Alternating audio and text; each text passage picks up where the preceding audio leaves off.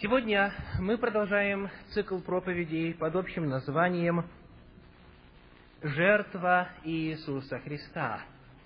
В прошлый раз, в прошлую субботу, мы начали исследование этого важнейшего вопроса в Священном Писании и задались целью понять, почему необходима была жертва вообще как таковая.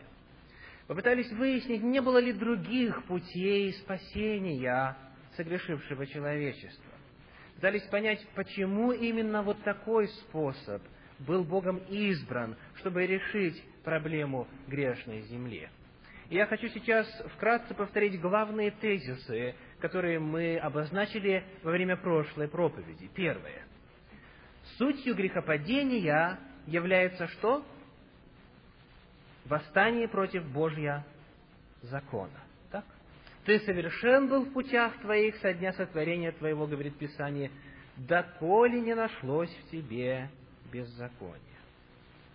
Когда люди отступили от Бога, когда перед этим ангелы отступили от Бога, часть их, проблемой было то, что они восстали против Божьего закона, нарушили его, а Божий закон отражает само устройство бытия, само устройство материи. Поэтому, когда произошло нарушение Божьего закона, автоматически произошли неполадки в самом устройстве ангелов, отступивших, и человека. То есть человеческая природа была коренным образом изменена, и эти изменения являются какими? Фатальными, необратимыми. Сам человек, находясь в испорченном состоянии, находясь в состоянии а, нравственного отдаления от Бога, он не может себя спасти. Итак, коль скоро это так, то это означало, что без милости Божьей, без любви Божьей, какой была бы участь всех отступивших от Него? Смерть, погибель, необратимая погибель. Поэтому Господь по своей любви, желая нас спасти, Он понимал, что недостаточно просто нас простить. Потому что просто простить а, означало бы, что мы умрем прощенными грешниками, но все равно умрем. Нужно было нечто, какой-то способ, который бы позволил уничтожить грех. И уничтожить грех можно только уничтожив грешника. Но если бы он нас всех уничтожил, тогда спасти нас было бы невозможно. И поэтому э, Сын Божий предложил себя, свою личность в качестве этой жертвы. Он взял на себя грехи всего мира и умер за эти грехи. Таким образом, наказание было совершено, любовь Божья была продемонстрирована, и Божья справедливость, и Божья любовь, они сочетались вместе в этом акте, в этой жертве Сына Божия.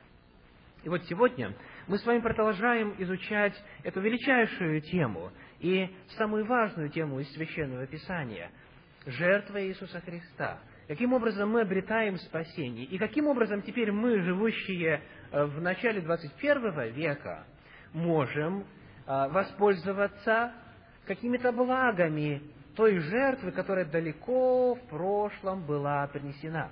Как эта жертва может нас изменить? Что фактически, что конкретно происходит в сознании, в естестве человека, когда он принимает эту жертву? И э, поэтому сегодня следующий шаг – нашего исследования мы зададим следующие вопросы. А какой должна была быть эта жертва? То есть мы выяснили, что без жертвы, без заместительной жертвы спасти человечество было невозможно. Оно было обречено на погибель, потому что оно было уже изменено в своей природе.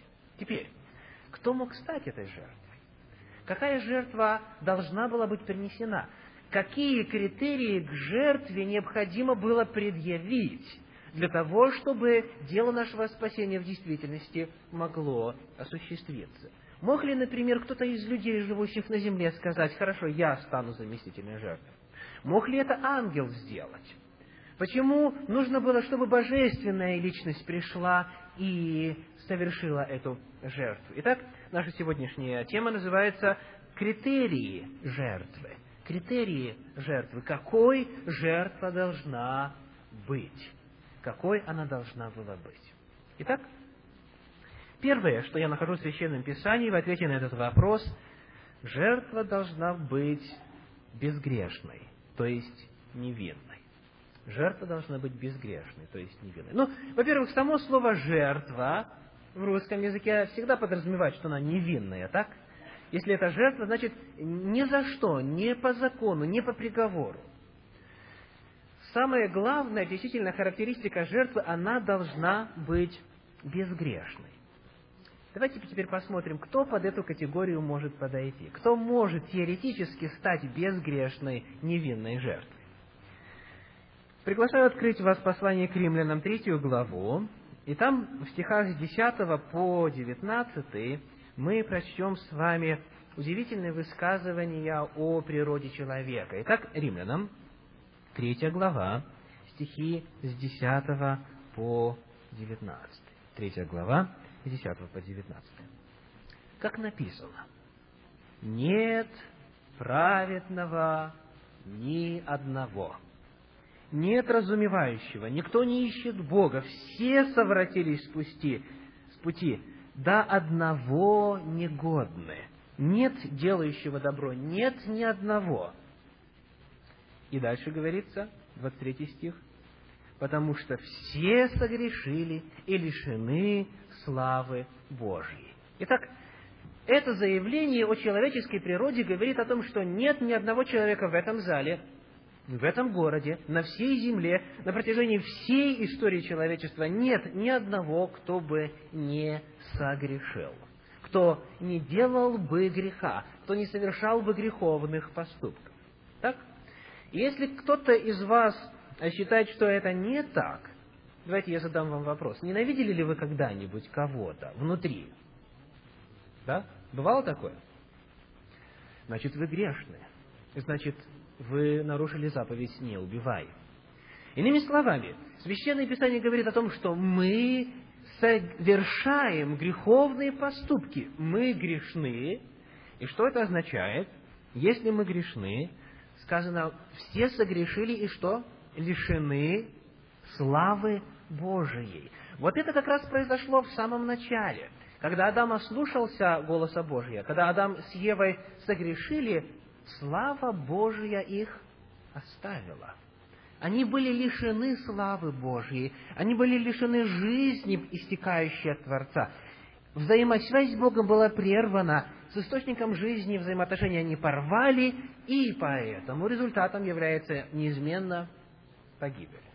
То есть, никто на земле не мог стать этой жертвой, потому что жертва должна быть какой? Невинной, безгрешной, а все жители земли грешили, хоть один раз. Хоть один раз, да, согрешили. Сделали греховный поступок. Теперь, Священное Писание говорит в послании к римлянам 6 главе 23 стихе, что возмездие за грех, что? Смерть. Возмездие за грех – смерть. Не сказано возмездие за грехи – смерть. Возмездие за грех. Даже один. Смерть. Почему? Потому что даже один грех есть нарушение закона Божия, а закон Божий отражает внутреннее устройство нашей природы, поэтому при нарушении этого закона мы изменяем себя. Мы портим свою природу, а значит умираем рано или поздно. Итак, теперь, человек, конечно, мог бы расплатиться за собственные грехи. Мы все с вами можем заплатить за свои грехи. Чем? смертью, да? Возмездие или расплата за грех смерть. То есть, каждый из нас может решить проблему своей греховности. Это очень легко сделать. Отдать свою жизнь, вот и все. То есть, проблему своих грехов мы можем решить. Но в чем проблема заключается? В том, что после этого, после смерти, мы себя воскресить не можем. Нас уже нет, так?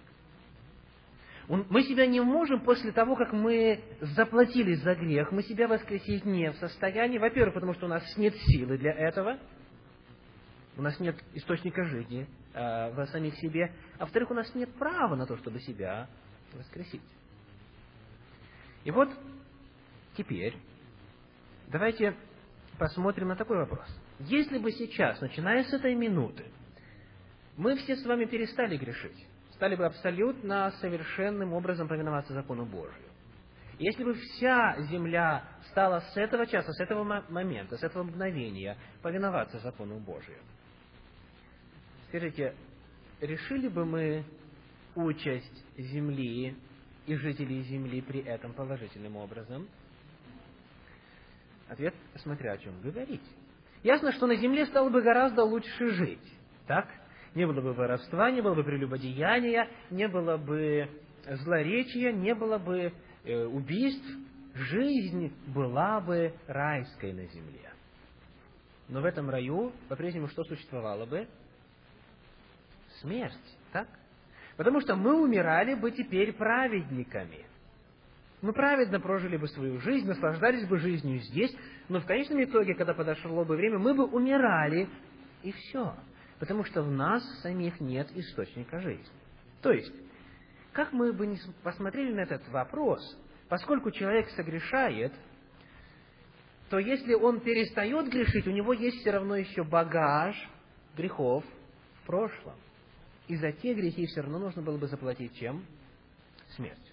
То есть даже если мы сейчас перестанем грешить, все равно у нас в прошлом есть то, что уже изменило нашу человеческую природу.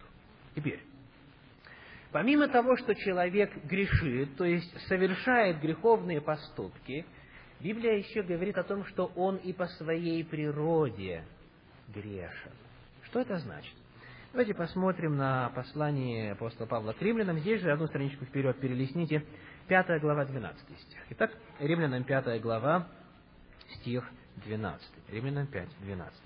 Посему, как одним человеком грех вошел в мир, и грехом смерть, так и смерть перешла во всех человеков, потому что в нем, в этом первом человеке, все согрешили. Священное Писание утверждает, Римлянам 5.12, что в грехе первой человеческой пары, в грехе Адама и Евы, мы все с вами согрешили, и смерть перешла во всех людей. Каким образом? Давайте посмотрим, как это описывается в самом начале в книге «Бытие» в пятой главе. Итак, книга «Бытие», пятая глава, стихи с первого по третий описывают это состояние и этот способ передачи греха по наследству. Итак, Бытие 5 глава, стихи с 1 по 3. Читаем. Вот родословие Адама. Когда Бог сотворил человека, по подобию Божию создал его. Мужчину и женщину сотворил их и благословил их, и нарек им имя человек в день сотворения их. Первое, что мы узнаем, что человек был сотворен по подобию Божию. Так? том числе и по нравственному подобию Божию. Теперь, когда произошло грехопадение, у Адама с Евой появляются дети, и о них сказано так. Адам жил 130 лет и родил сына по подобию своему, по образу своему. Итак, между сотворением человека по образу Божию и появлением его потомков нечто произошло. Произошло восстание против закона Божия, произошло изменение человеческой природы. И вот этот уже испорченный человек, этот человек с искаженной природой, он дает жизнь новым существам. И все, которые появляются у него в качестве его потомков, вплоть до наших дней, они несут на себе отпечаток этой искаженной природы. То есть, когда мы рождаемся с вами, уже внутри нас, в наших клетках, в нашем ДНК грех вплетен в нашу программу, в саму суть нашего естества.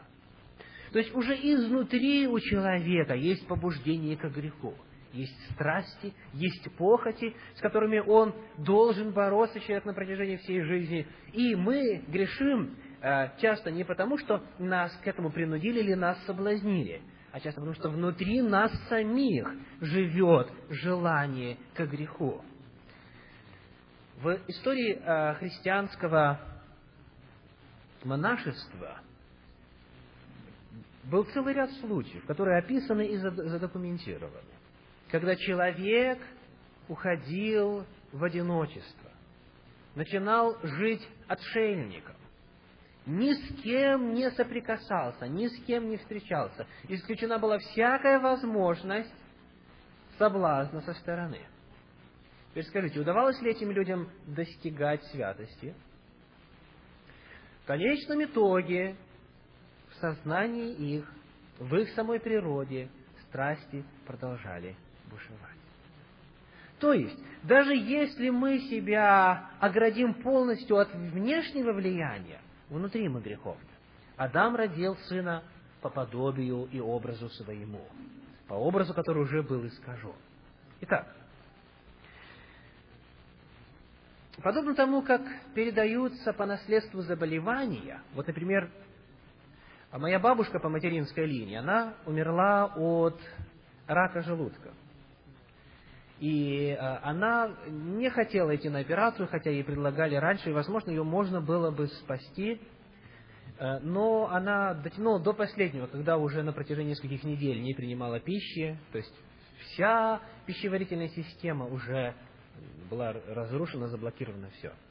Мы повезли ее на операцию, и когда э, вскрыли, то э, оказалось, что э, бесполезно, бесполезно. Ну, то есть, и сделали, что могли, и она через где-то недельку умерла. Теперь, моя мама э, буквально с, с молодости страдает проблемами желудка. Весной осенью обострения, она знает, что ей вот это нельзя употреблять и так далее. Я, в свою очередь, так же. Я, в свою очередь, так же. То есть, почему это произошло? Почему я вдруг должен страдать от того, что когда-то раньше в моей генеалогии произошло? Ответ, ну что так все устроено. Так все устроено. По наследству передается. Грех теперь от Адама всем жителям земли передается. Нам этого не избежать. Это тем более делает невозможным что?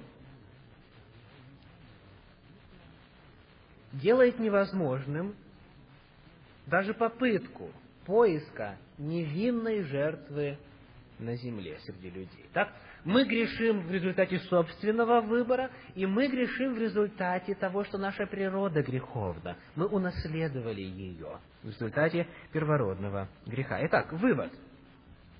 Никто из рожденных на земле не мог стать искупительной жертвой. Да? Человечество в целом никто, даже самые лучшие представители человечества, не были в состоянии спасти весь мир. Они даже себя не были в состоянии спасти, потому что все греховны. То есть, кто еще во Вселенной остается, помимо человека, из сознательных существ? Есть ангелы, есть Бог, так? И только либо ангелы, либо Бог.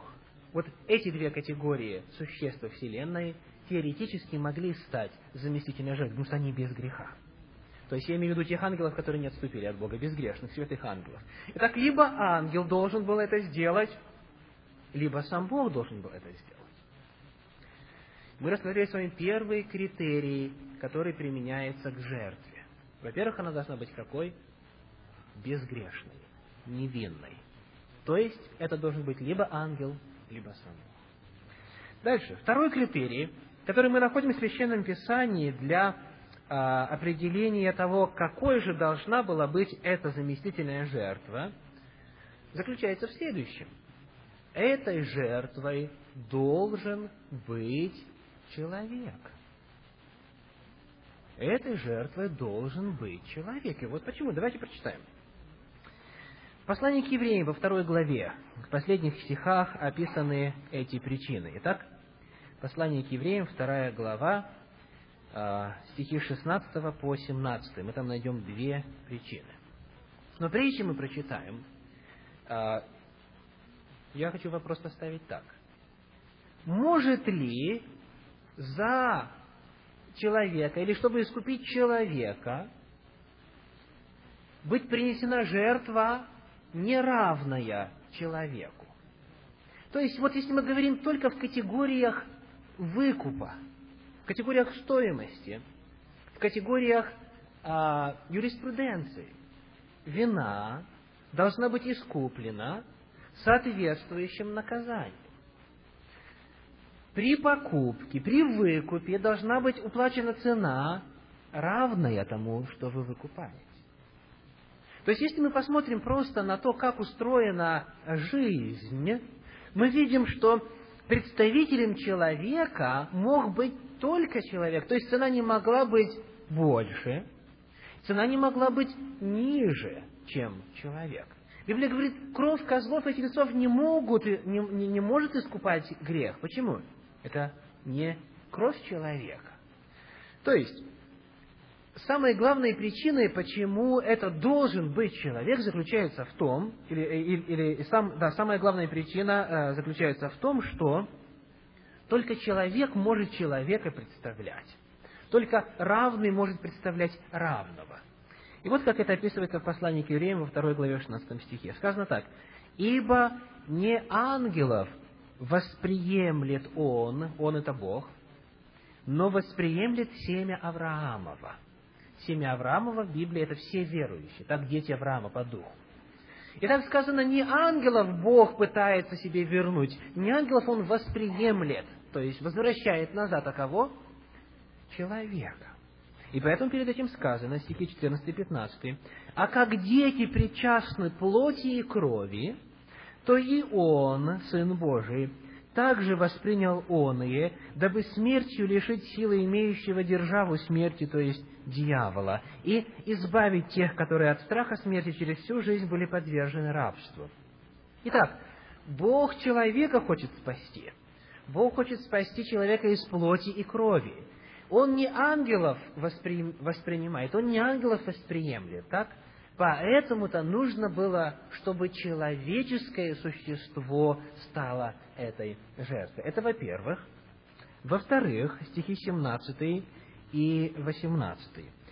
«Посему он должен был во всем уподобиться братьям, чтобы быть милостивым и верным первосвященником пред Богом для умилостивления за грехи народа, ибо как сам он претерпел, быв искушен, то может и искушаемым помочь» сказано, что посредником может быть кто? Не, некто из среды тех, кого он представляет Богу. Так? То есть вы не можете представлять права кого-то, если вы ничего не знаете об этой ситуации. Если вы не можете сказать, я понимаю, о чем речь идет. Итак, здесь сказано, что он сам претерпел, он прожил здесь, он прошел через все это, он является человеком, поэтому он может быть посредником. То есть, для того, чтобы представлять интересы в плане посредничества, ты должен знать, о чем идет речь. Ты должен знать, в чем проблема заключается. Ты должен знать все проблемы и, и, и ухабы, и нужды, с которыми человечество соприкасается. Ангелы не могут эту роль выполнить. Итак, представителем человека может быть только человек. Как в плане выкупа жертва должна быть равной тому, что выкупают, так и в плане посредничества. Не, не, невозможно, чтобы э, был посредник, или некто не может быть посредником, если он не является частью того общества, который, которое он представляет чтобы адекватно представить, не понаслышке, а в действительности на опыте, зная, с чем сталкиваются те, кого он представляет перед Богом. Но где взять безгрешного человека? То есть давайте пока остановимся. Смотрите, какая, какой парадокс получается. С одной стороны, жертва должна быть безгрешной. Мы выяснили, что ни одного человека такого на земле нет и быть не может, и никогда не было, так? Это оставляет нас только с ангелами и Богом в качестве альтернативы но одновременно вместе с этим жертва должна быть из среды людей. Этот, кто желает отдать свою жизнь за спасение людей, он должен быть человеком. Где же его взять? Где же взять совершенного человека? Ну, какие варианты есть? Где Богу было взять совершенного человека? Один вариант сотворить, так? Бог мог сотворить э, нового человека, совершенного человека. И у этого совершенного человека было бы совершенное потомство, И медленно, постепенно бы его потомки всю землю наполнили, и тогда никто бы больше не умирал и так далее. Скажите, в чем недостаток такого подхода? Самое страшное, что те, кто не является потомком этого нового совершенного человека, они что? Они навсегда погибли. То есть, речь тогда уже не идет о спасении погибших, а о сотворении новых. То есть этот план не подходит. Второй способ, откуда можно взять совершенного человека, это в момент зачатия приостановить, в момент зачатия новой жизни, приостановить действие первородного греха. Так, чтобы весь этот вот а, а, запас негативной информации, который накопился в человеке, чтобы он не передался на новое рождаемое существо. Так? И тогда родится человек от греховных родителей, но когда в момент зачатия приостанавливается действие первородного греха, он рождается безгрешным. Но проблема только в том, что появляется вопрос, а на каком основании Бог мог бы это сделать? То есть, если возмездие за грех смерть, если всякий, кто восстал против Бога, изменил свою природу и передает по наследству эти негативные изменения, то скажите, на каком основании мог бы Бог приостановить действие первородного греха? По какому праву? Это означало бы что? Нарушить закон. Это означало бы поступиться Божьей справедливостью, потому что ни за что, получается, кто-то бы избежал вот этого механизма последствий греха. То есть, мы снова приходим к большой проблеме. Жертва должна быть безгрешной. Ни одного из людей нет безгрешного, ни по поступкам, ни по природе. Но жертва должна быть человеком. Невозможно нигде найти этого человека. И вот это второй критерий. Жертва должна быть безгрешной, жертва должна быть человеком с этой планеты. Третий критерий. Третий критерий – жертва по необходимости. Это даже не критерий, это уже как бы вывод. Отчасти. Отчасти по необходимости. Спасителем может быть только Бог. Спасителем может быть только Бог. Вот давайте прочитаем некоторые места в Священном Писании. Жертва должна быть Богом. Жертва должна быть Богом. Причины. Книга пророка Исаии, 43 глава, стих 11. Исаии, 43 глава, 11 стих. «Я, я Господь, и нет Спасителя, кроме Меня». Я, я Господь, и нет Спасителя, кроме Меня. Мы уже много на эту тему говорили с вами и в предыдущей проповеди, и в сегодняшней, что само сотворенное существо себя спасти просто не могло. Так, это факт. Это факт. Теперь, если оно само себя спасти не может, значит, оно нуждается в помощи извне. Оно нуждается в Боге. Я, сказано, Спаситель, и нет Спасителя, кроме меня, говорит Бог. Теперь, в книге Иова есть очень интересное место, а именно в 17 главе, в третьем стихе, где очень хорошо выражается суть этой проблемы. Иова 17 глава 3 стих. «Заступись, поручись сам за меня перед собою, иначе кто поручится за меня?» Давайте еще раз прочитаю. «Заступись, поручись сам за меня перед собою, иначе кто поручится за меня?» Сам человек не может за себя поручиться, никто из людей не может за другого поручиться, потому что э, человек обречен на погибель, и у него нет нравственной чистоты, чтобы быть поручителем. Единственный, кто остается, это Бог. Он только сам это может сделать. Другого выбора нет. Далее, помимо всего этого, Бог только является Творцом и жизнедателем. Человек нуждается в помощи извне и в помощи не кого-нибудь, а именно Бога. Потому что только из Бога из Него и от Него исходят источники жизни. И только Он может вернуть жизнь, перестроить испортившуюся программу в человеке, возобновить, возродить и восстановить. Только Бог в состоянии это сделать. Но при этом всем Бог не может умереть. Так? Только Бог Спаситель. Только я Спасителя, нет Спасителя, кроме меня. Только Бог может дать жизнь. Но Бог бессмертен по определению. Вот поэтому в Священном Писании мы читаем, мы снова возвращаемся к посланию к евреям, ко второй главе, к стихам 14 и 15.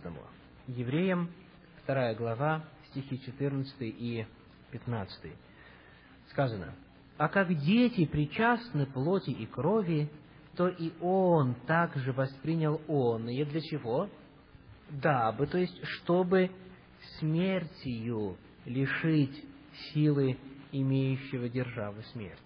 Сказано, что Бог облегся человеческую плотью, или давайте я по-другому скажу, как Библия говорит, Он воспринял плоть и кровь, не облегся.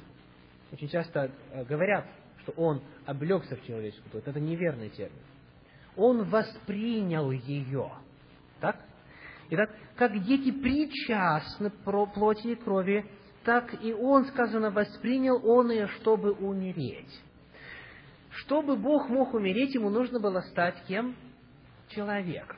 Это единственная возможность. Итак, только Бог может быть спасителем, но Бог бессмертен.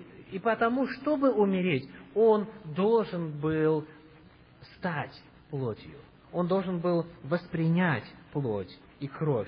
И таким образом избавить, сказано, тех, которые от страха смерти через всю жизнь были подвержены рабству. И поэтому э, очень точно богословски это, этот процесс описывается в Евангелии от Иоанна в 1 главе 14 стихе. Итак, Евангелие от Иоанна, 1 глава, 14 стих сказано, «И Слово стало плотью и обитало с нами, полное благодати и истины». Значит, Слово – это что такое? Перед этим в первых трех стихах этой главы, 14 глава с 1 по 3 стихи сказано, вначале было Слово, и Слово было у Бога, и Слово было Бог. Все через Него начало быть. И ничто не появилось без этого Слова. 14 глава, первые три стиха. То есть это Слово, это сам Бог. И Слово стало плотью. Я хочу обратить ваше внимание, что не сказано, но облеклось плотью, или приняло на себя человеческую плоть, или оделось плотью. Оно что? Стало плотью. То есть, Библия не говорит о том, что в человеке по имени Иисус Христос где-то в какой-то его части, в душе, в духе, там, в сознании, в сердце жило божество. Нет. Речь идет о том, что Иисус Христос есть воплощенное, вочеловечившееся божество. То есть, личность Сына Божия, она фактически стала, превратилась в человека. Это очень важно. Если мы это поймем на этом этапе, затем, когда мы в следующий раз, во время следующей проповеди в этом цикле, будем говорить о том, а какой же была смерть Иисуса Христа, какой, какой же была смерть этой жертвы, мы увидим насколько велика была любовь того, кто пришел и стал человеком. Итак, он не был Богом в человеческой плоти. То есть он не то, что Бог стал жить в одном из людей, нет. Бог стал человеком. Бог стал человеком. И ввиду этого, ввиду сложности воспринятия этой концепции, появился термин, в результате многих богословских споров и исследований, появился термин «Бога-человек». Бога-человек. То есть, если мы зададим вопрос, кто стал плотью? Бог. Чем стал? Человеком. То есть, когда Иисус Христос ходил по пыльным улицам а, Палестины, Он был Богом или был человеком? он был человеком на все сто процентов, в полном смысле этого слова, потому что он родился от кого? От человека, от женщины. Он родился от э, человеческого естества. Но одновременно вместе с тем, перестал ли он быть Богом, когда стал плотью? По-прежнему, если бы вы задали вопрос во время жизни Иисуса Христа на земле, кто вот это, кто стал плотью? Ответ – Бог стал плотью. Да? Поэтому появился термин «Бога-человек». Бога-человек. И в результате, как говорит Священное Писание в послании к Галатам в 4 главе, в стихах 4 и 5. «Но когда пришла полнота времени, Бог послал Сына Своего Единородного, который родился от жены, подчинился закону, чтобы искупить подзаконных, дабы нам получить усыновление. Итак, он родился от жены, он человек. Как в самом начале, в книге Бытие, в 3 главе, в 15 главе было сказано, что вражду положу между семенем жены и семенем сатаны. То есть, семя жены, сказано, поразит сатану в голову. То есть, это человек в полном смысле этого слова. То есть, как раз произошло то, о чем мы говорили. Во время зачатия что произошло? Было приостановлено действие первородного греха. Но теперь у Бога было право это сделать. Почему? Потому что тот, кто рождался, был святым, безгрешным, ни разу не нарушившим закон. Это был сам Бог. И поэтому у Бога было право приостановить действие первородного греха, потому что особая личность рождается в мир. Бог становится плотью, облекается плотью. И при этом здесь сказано, что Бог послал Сына Своего, нужно всегда помнить, что Сына Божия никто не заставлял. Он сам об этом говорит в Евангелии от Иоанна, 10 главе, стихах 17 и 18. Иоанна 10 глава, стихи 17 и 18, он говорит, «Никто эту жизнь не отнимает от меня. Я сам отдаю ее. Я могу ее отдать, а могу не отдать». Итак, три критерия должны быть предъявлены к жертве. Или жертва должна отвечать трем критериям. Первое. Жертва должна быть какой? Безгрешной, невинной. Во-вторых, жертва должна быть кем? Человеком. Потому что мы людей желаем спасти. В-третьих, жертва может быть только Богом. Никто другой во всей Вселенной не мог это сделать. Никто другой во всей Вселенной не мог соответствовать этим критериям. И потому Священное Писание в книге Деяний апостолов, в 4 главе, в 12 стихе, делает очень важное высказывание. Деяния апостолов 4.12. «Ибо нет другого имени под небом, данного человеком, которым надлежало бы нам спастись». Здесь не говорится что только через личное познание имени этого человека мы можем спастись. Я хочу обратить ваше внимание на это. Здесь не сказано, что только через личное познание Иисуса Христа человек может спастись. Потому что не у всех есть такие благоприятные возможности. Как апостол Павел пишет во второй главе послания к римлянам, язычники не имеют закона, не имеют записанного Слова Божьего, не имеют этой информации. У них есть только общие представления. Они просто не могут, поскольку у них нет а, информации, нет самой возможности сделать этот выбор. Этот стих не утверждает, что только через личное знакомство и личную веру в этого Спасителя возможно спасение.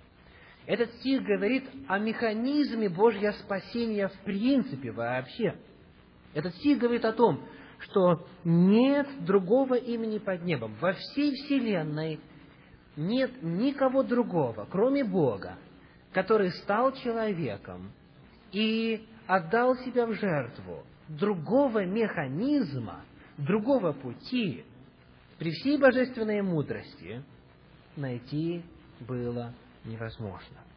Это пока на данный момент не вопрос веры в Него. Это вопрос самой возможности спасения для человечества. Итак, почему нужно было чтобы именно Бог облегся в человеческую плоть.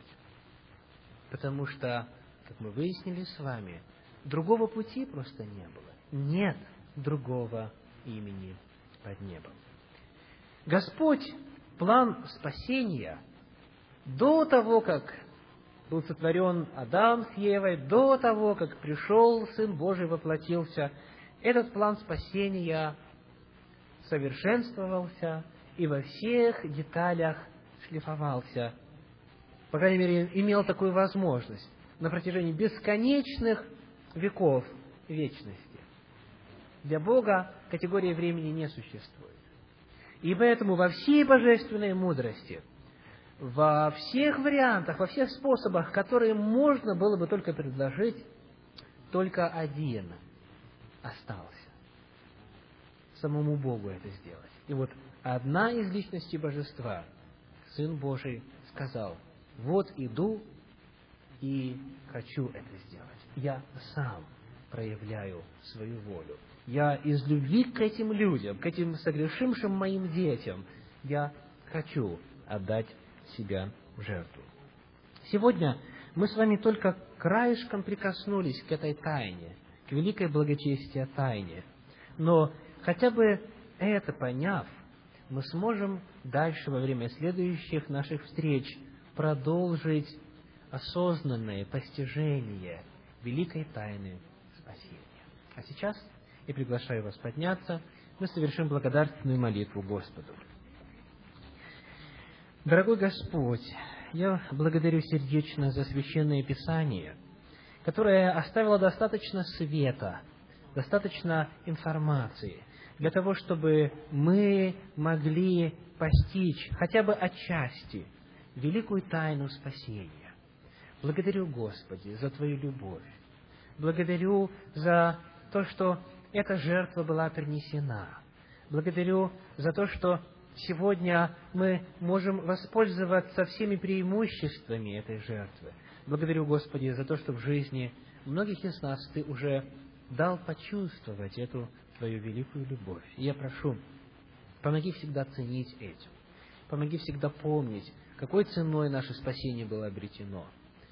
Прошу, Господи, помоги осознать до конца величие Твоей жертвы и тем, кто еще не сделал для себя э, этого решения и не исследовал до конца этот вопрос, отдаруй открытое сердце, открытый разум и желание принять волю Твою и принять это познание от Тебя. Прошу, Господи, помоги, чтобы мы были достойны этой принесенной жертвы, чтобы, помня о том, что произошло на Голгофе, мы могли жить достойно, как дети Твои, как искупленные Тобою люди. Во имя Иисуса Христа просим. Аминь. Пожалуйста, садитесь.